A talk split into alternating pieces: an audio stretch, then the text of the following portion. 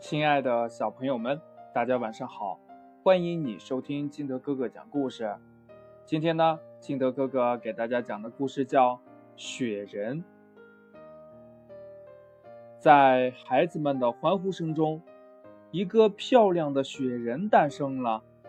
雪人刚刚出生，什么都不懂，幸好有一只看门狗和他作伴，帮助他认识这个世界。一天早晨，太阳出来了，多么美的雪景呀！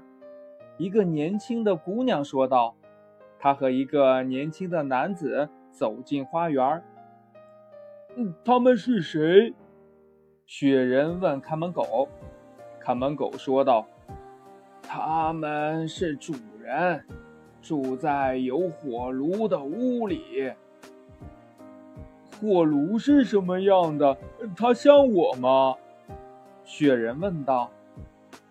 它和你完全相反。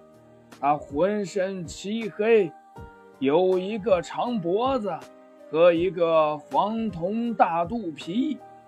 它吃的是木柴，火从嘴里冒出来。从你现在站的位置。正好可以透过窗子看到它。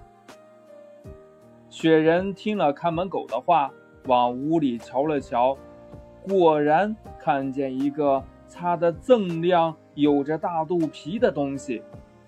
火光从他下半截身子露出来，雪人产生了一种奇怪的、他自己也说不清楚的感觉。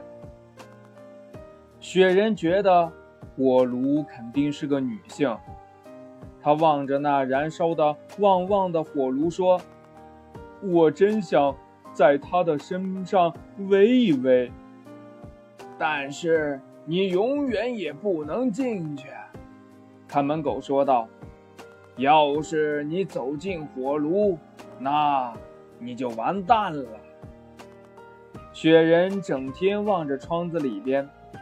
火炉里发出的光是如此的柔和，我受不了了。他说道：“火焰是多么好看呐！”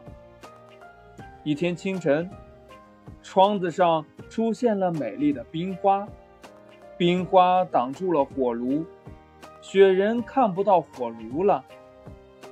这本应是最令雪人高兴的一个寒冷的天气。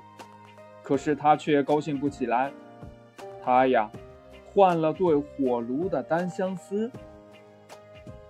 天气变了，大地开始解冻了，雪人也在萎缩。